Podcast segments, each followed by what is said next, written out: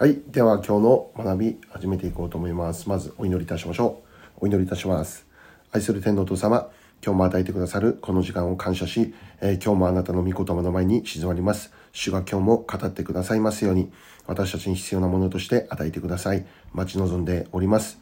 えー感謝を持ってイエス様のお名前でお祈りいたします。アメンはい。じゃあ、今日は、第79回目、ヨハネの福音書第79回目、えー今日は5番、えー大きな5番、迫害の予告、えー精霊の教え、ヨハネ15章18節から16章19節まで、えーということですね。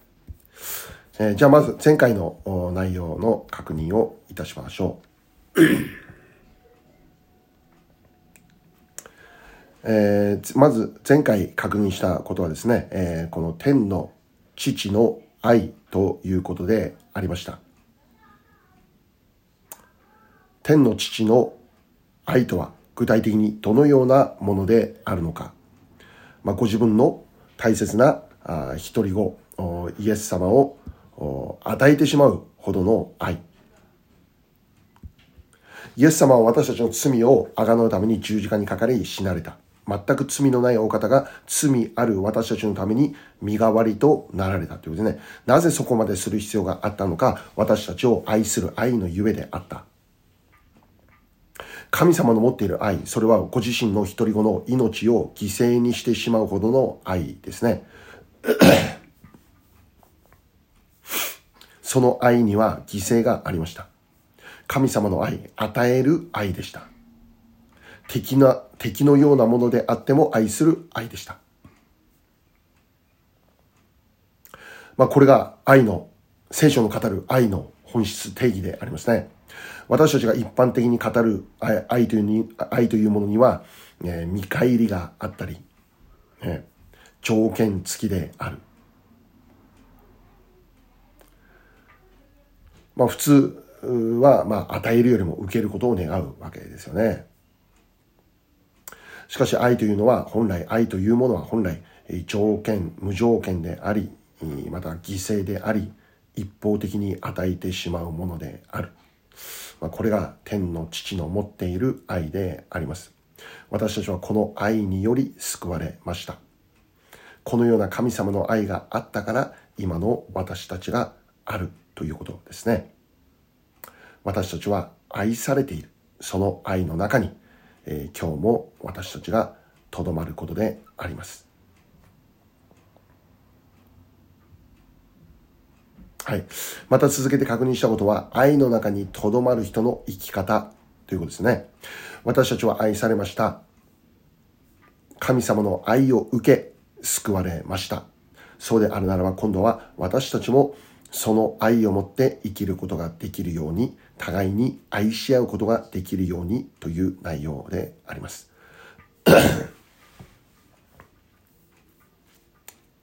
これが、まあ、イエス様の語る一つの戒めであったわけですよね。互いに愛し合いなさい。イエス様は愛する私たちのために命をも捨てられた。その愛を覚えるときに私たちも互いに愛し合うというように変えられていくようになるということですね。またもう一つ確認したことはキリストの友と呼ばれる。もし私たちが愛の中で生きるのならば、その人はキリストの友と呼ばれる。友というのは、まあその関係には愛があると言えるでしょう。で、教会というのはどのような集まりであるか、キリストの友と呼ばれる人々の集まりでありますね。私たちは友という関係にある。友であるというのは、まあ互いに笑い、互いにいたわり、互いに認め、互いに尊敬をしということ。まあ友という関係には強制もないし、苦痛もないし、義務もないわけですね。友であれば自然とその愛のある関係として結ばれてゆく。キリストは友である私たちのために命を犠牲にされた。罪人である私たちを友と呼んでくださった。私たちもその愛の中で生きることができるようにと願うわけですよね。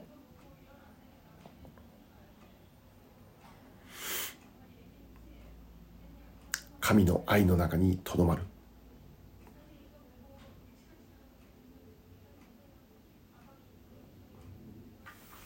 互いに愛し合う愛のなんか生きそういう生き方へと導かれていくことであります。はい、じゃあ今日のまで入りましょう。かっこ1番。えー、憎まれること、迫害されること。ヨハネ15章18節から21節までまず読みます。18節から21節ヨハネ15章18節から21節もし世があなた方を憎むなら、世はあなた方よりも私を先に憎んだことを知っておきなさい。もしあなた方がこの世のものであったなら、世は自分のものを愛したでしょう。しかしあなた方は世のものではなく、かえって私が世からあなた方を選び出したのです。それで世はあなた方を憎むのです。しもべはその主人に勝るものではないと私があなた方に言った言葉を覚えておきなさい。もし人々が私を迫害したなら、あなた方をも迫害します。もし彼らが私の言葉を守ったなら、あなた方の言葉をも守ります。しかし彼らは私の名のゆえに、あなた方に対してそれらのことを皆行います。それは彼らが私を使わした方を知らないからです。アメはい。1番、憎まれること、迫害されること。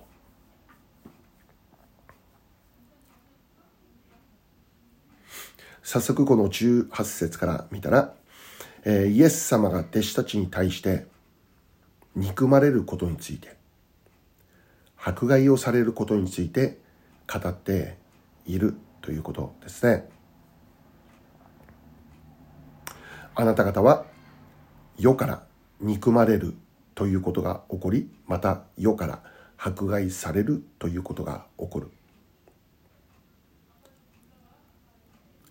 イエス様を信じてイエス様の弟子として生きていてそのあなた方が世から憎まれるし迫害を受けることになることを教えているのです。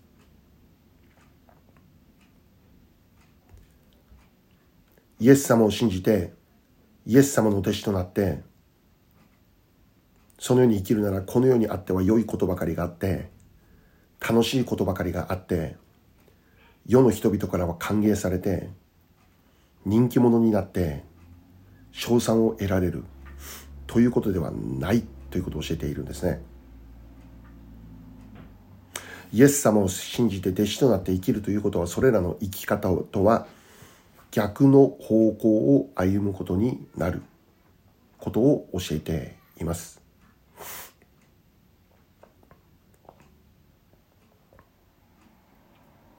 イエス様を信じ、イエス様の弟子となって生きることはこの世にあっては決して楽なことではないし簡単なことでもないし世からは歓迎されることでもなくその逆であり憎しみを受けることがあって迫害を受けてしまうことが起こるよと言っている。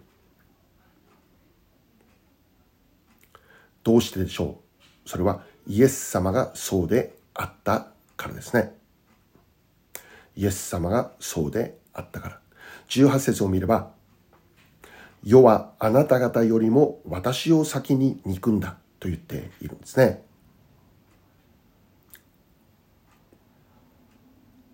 また20節を見れば、人々が私を迫害したということならば、あなた方をも迫害する。ということですね。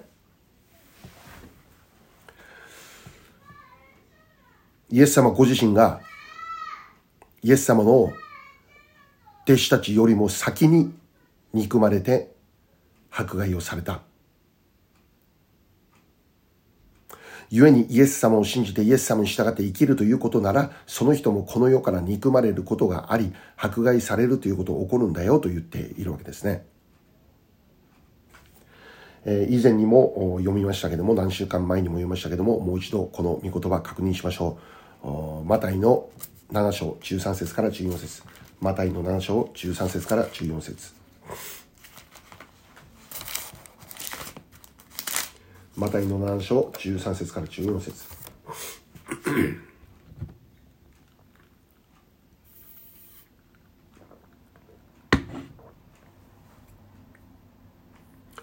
マタイ福音書7章13節から14節。狭い門から入りなさい。滅びに至る門は大きく、その道は広いからです。そしてそこから入っていくものが多いのです。命に至るもんは小さく、その道は狭く、それを見出すものは稀です。はい。命に至るもん。あ、命に至る道。つまりイエス様を信じイエス様の弟子となって生きる道というのは決して広い道ではないし大きな門ではない。誰でも簡単に通れる楽な道ではない。誰でも楽にくぐることのできる大きな門ではないということを言っているわけですね。その道は狭くて、その門は小さいのだと。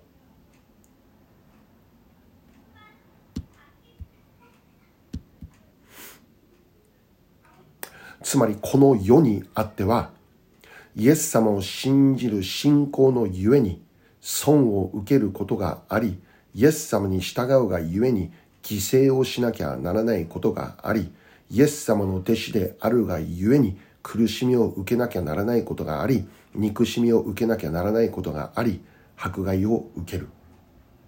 起こるということですね。なぜならそれがイエス様の歩まれた道であるからであります。はい。イエス様この地上に何のために来られたのでしょうかマルコの福音書2章17節マルコの福音書2章17節マルコの福音書2章17節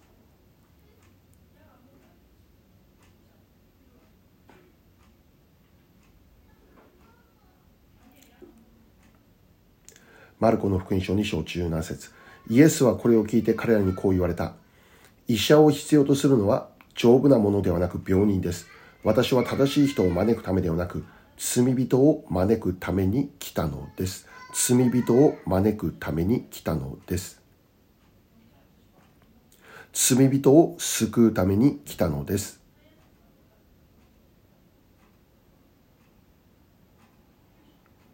イエス様が来られることによって罪人が救われるという道が開かれました。で、私たちもその恩恵に預かることができましたね。イエス様は本来、この世にとっては、良いことをするために来られたんです。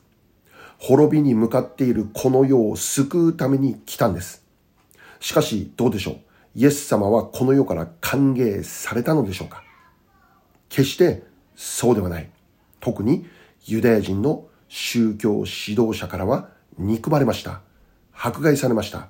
全く歓迎されなかったということですね。ヨハネの一章9節から11節読みましょう。ヨハネの一章。ヨハネの一章9節から11節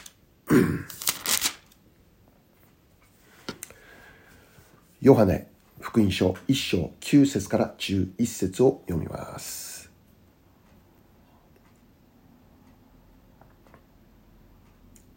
すべての人を照らすその誠の光が世に来ようとしていた。この方は元から世におられ、世はこの方によって作られたのに、世はこの方を知らなかった。この方はご自分の国に来られたのに、ご自分の民は受け入れなかった。はい。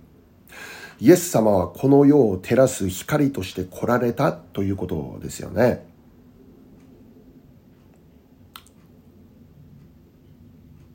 暗闇に支配されているこの世に光を与えるために、この世に命を与えるために来た。しかし、この世はイエス様を知らず、またご自分の民は受け入れなかった。ご自分の民とはイスラエルの民、ユダヤ人でありますね。特にユダヤ人の宗教指導者からはイエス様は全く受け入れられなかったし歓迎されなかったし最終的には彼らの手によって十字架刑にまで追いやられてしまうということでした。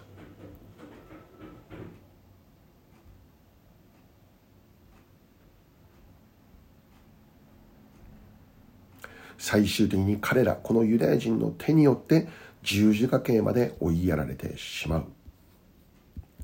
イエス様この世において神の国を教えたんです。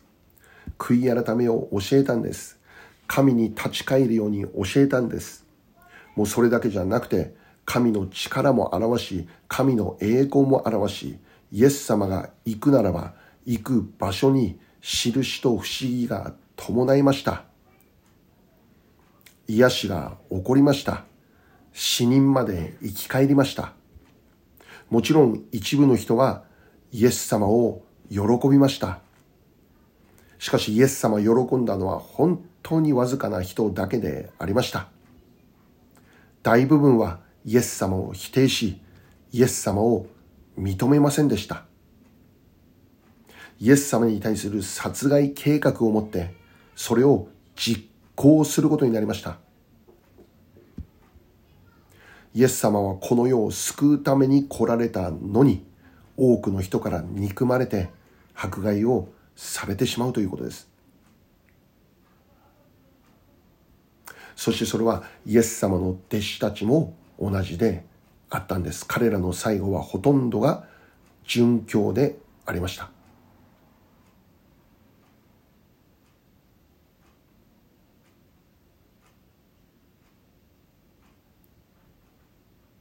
キリストを信じる信仰のゆえに迫害を受けなければならなかったわけですね。そして今の時代にあっても、キリストを信じる信仰のゆえに、世から憎まれ、迫害を受けているという人々が今も世界の中にはおられて、今もクリスチャン迫害というものが各地で現実としてあるということですね。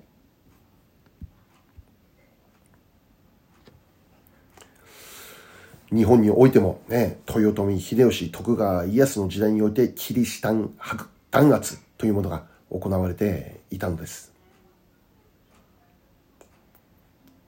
たくさんのキリストを信じる者が、あまあ、この刑罰を受けて死んでいかなければならなかったということですね。はい、私たちは当たり前のように集まって礼拝を捧げています。えどこでも聖書を購入することができ、もう携帯の中にも聖書が入っていて、ある家にはね、聖書が3冊も4冊も、え置かれてある。しかしそういう環境で生きていると、礼拝できるありがたさとか、ね、聖書が普通に読める環境に対する感謝も感動もなくなってしまうということですね。大きな声で賛美し、祈りを捧げという環境が与えられていること、これは当たり前のことではないのだ。集まりたくても集まることができない。聖書を読みたくても読むことできない。大きな声で賛美してもそれが、したくてもそれができない。そういう環境にある人々というのは世界の中でも今も存在をしているということですね。世から憎まれ、世から迫害の中で生きている人々がいるということですね。私たちは今はまだ大丈夫です。アメリカ、ね、日本、韓国、まだ大丈夫です。しかし、これから何が起こるのか、ね、何が起こってもおかしくない時代に私たちは生きています。まあコロナが一つそうでしたね。だから私たちは何が起こっても良いようにしっかりと備えましょう。ね。どのような備えでしょうか御言葉の備えですね。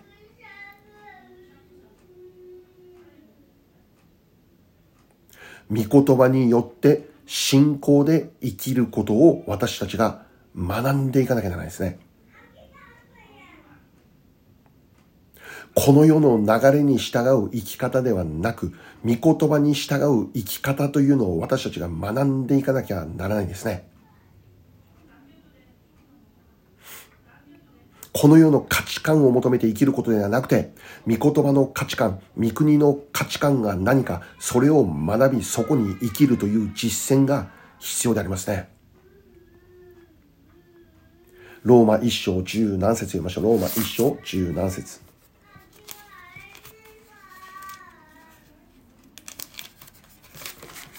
ローマ一章十何節。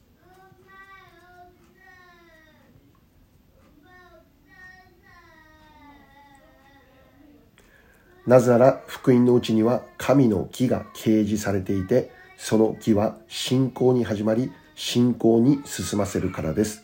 基準は信仰によって生きると書いてある通りです。私たちはイエス様を信じて木とされました。故に私たちは信仰によって生きるのです。信仰で生きるとは、御言葉を信じる信仰によって生きるということです。御言葉の約束を信じる信仰を持って生きることです。何があっても御言葉を選択できるように、どんな状況に置かれても信仰で生きることを選択できるように願うということ。それが狭い道であっても、迫害が見える道であっても、私たちの選択はいつも主の道を選ぶということ。その先には必ず復活という勝利が準備されているからであります。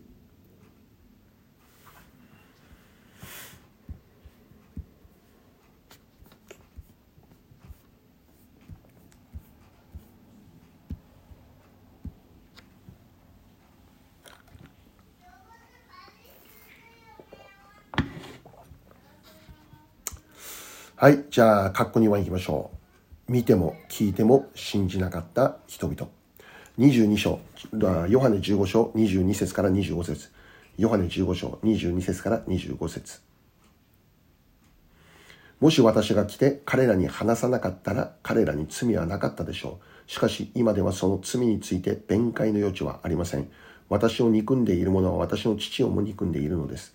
もし私が他の誰も行ったことない技を彼らの間で行わなかったのなら、彼らには罪がなかったでしょう。しかし今、彼らは私をも、私の父をも見て、その上で憎んだのです。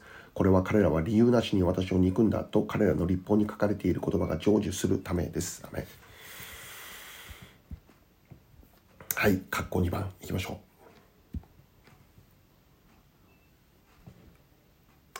今日の御言葉の22節を見ればイエス様がこういうわけですね。世は私の言葉を聞いた。ね。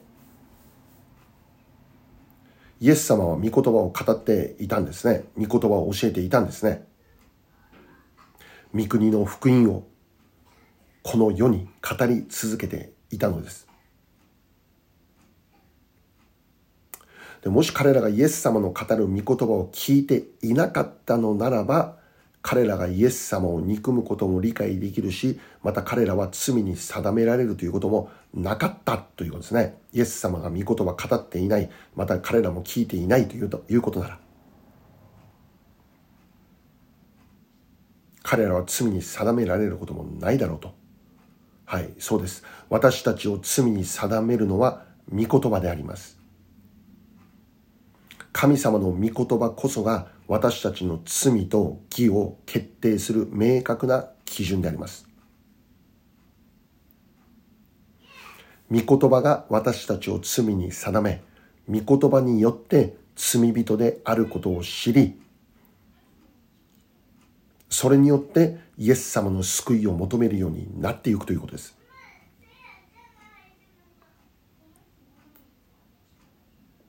私たちは自分が罪人であることを知りました。それは、御言葉によってであります。御言葉が私たちの中に入るときに何が起こるのか。自分が罪人であることがわかる。曖昧にしか見えていなかった罪が見えるようになる。御言葉が罪を見せてくれるんですね。御言葉が罪人であるという現実を悟らせてくれるんですね。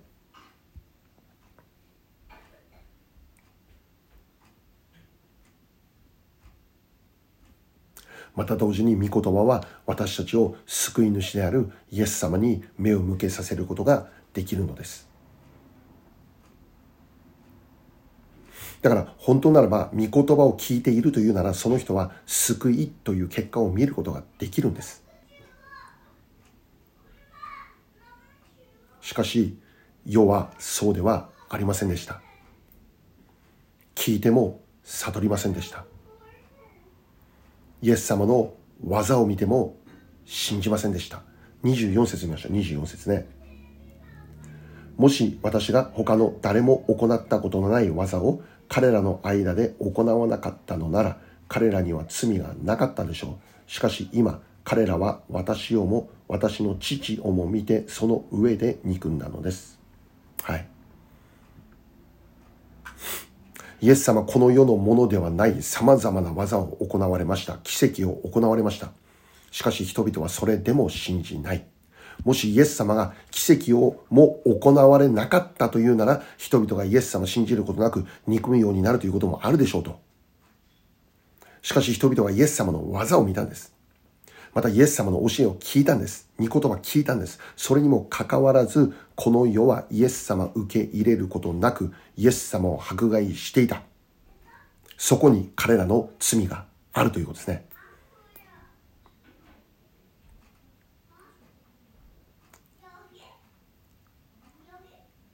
どうしてイエス様の教えを聞いて、また技を見たにもかかわらず、ある人々は信じて、ある人々は信じないということが起こったんでしょうかね。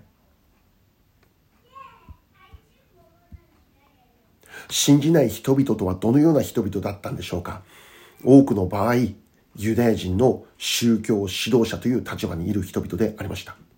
彼らは特にイエス様に対する強い憎しみを持っていた人物でありました。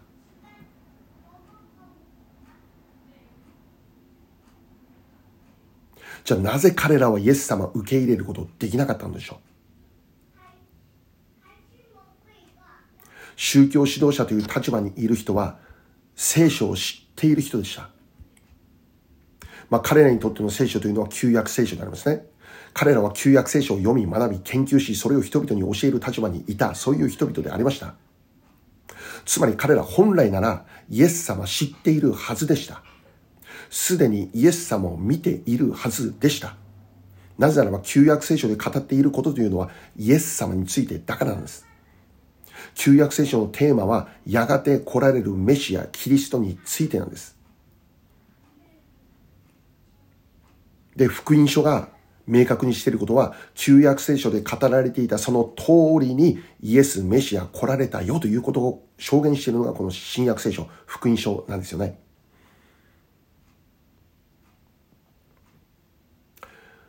ユダヤ人たちが旧約聖書を通して学んでいたメシアであるお方が彼らの目の前に現れたんです。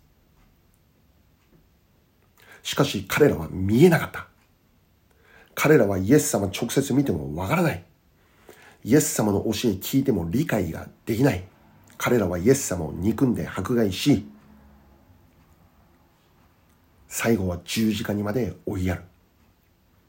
罪人となってしまったんです。どうしてでしょうか？どうしてこんなことになってしまったんでしょうか？一つ聖書を読みましょう。第一コリント8章1節。第一コリント8章1節。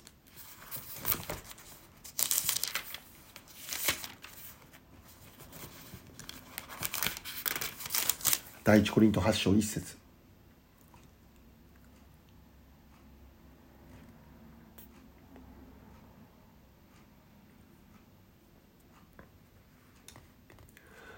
次に偶像に捧げた肉についてですが、私たちは皆知識を持っているということなら分かっています。しかし、知識は人を高ぶらせ、愛は人の徳を立てます。アメ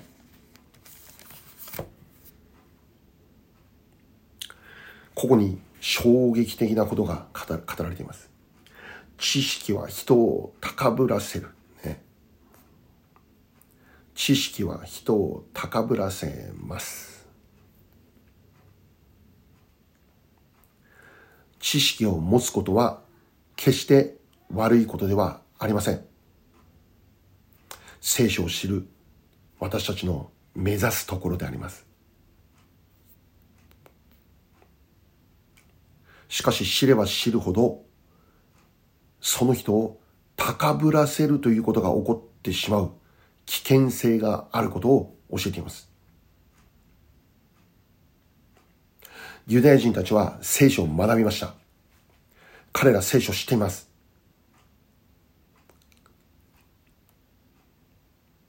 子供たちにも聖書を教えます。食事しながらも聖書の話します。人々に教えることができるほど熱心に聖書を研究しました。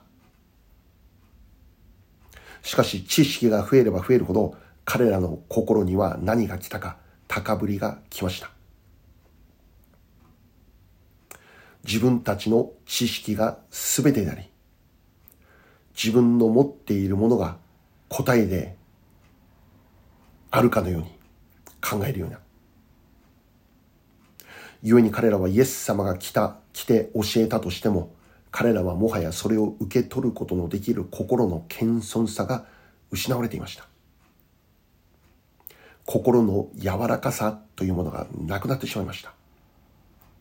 彼らの心は彼らの持っている知識によってかたくなになってしまいました。自分たちこそが正しくて自分たちこそがルールルールであるかのように考えるようになってしまいました。その結果イエス様が来てもイエス様が見えない。イエス様が語っている教えを聞いてもそれは悪魔から悪魔から来る教えだと語りイエス様の行う行いも悪魔から来る行いだと語り。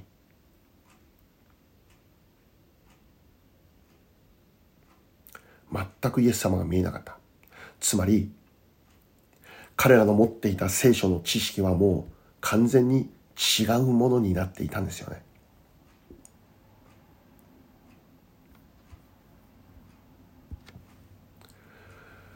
この2番目の学びの最初で言いました。ね、私たちは聖書を知れば知るほど何がわかるのか自分が罪人であることがわかるんだ。聖書を知るときに罪を知る。聖書は私の愚かさ私の弱さ私の罪深さを教えてくれるものであるんだ。私たちは聖書を知れば知るほど私たちに与えられるのは本来謙遜であるはずなんだ。さらにイエス様を求める心イエス様に植え替わく心イエス様の恵みイエス様の救いというものに植え替わくようになるはずなんだ。残念ながら彼らは違ったのですね。彼らは本当の意味で聖書を知らなかったのです。ヨハネ一章一節。ヨハネ一章一節。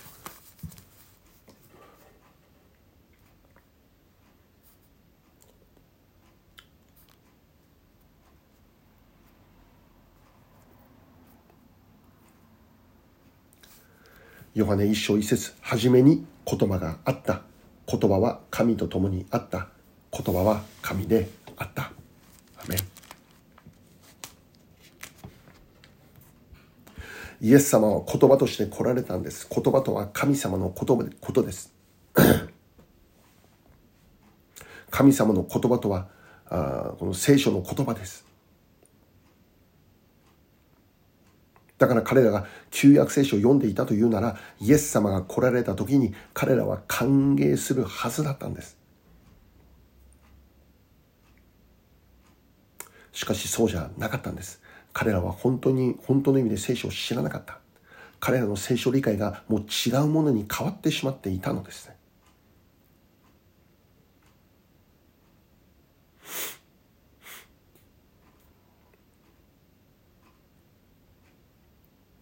私たちが聖書を通してさらに深くイエス様を見ることができるようになるとそのことを願うのであります聖書の知識を得ることは決して間違ってはいませんしかしそこからどのような実が生まれてくるのかは聖書とどのように向き合っているかによって変わってしまうんです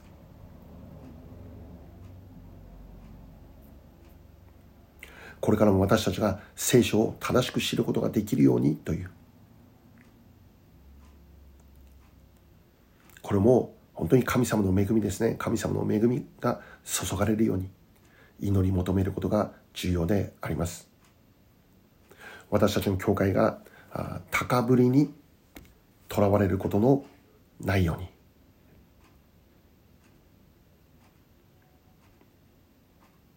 これからも謙遜に神様の御言葉につながっていけるいけるようにという私たちの切なる願いであります。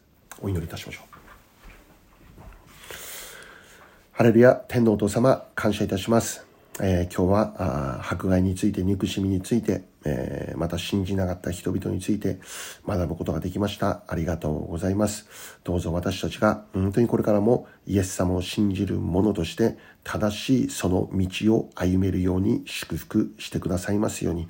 狭い道であっても小さな門であってもそれがイエス様を信じる道であるならば喜んで感謝を持ってその道を歩むことができるものとさせてくださいますように。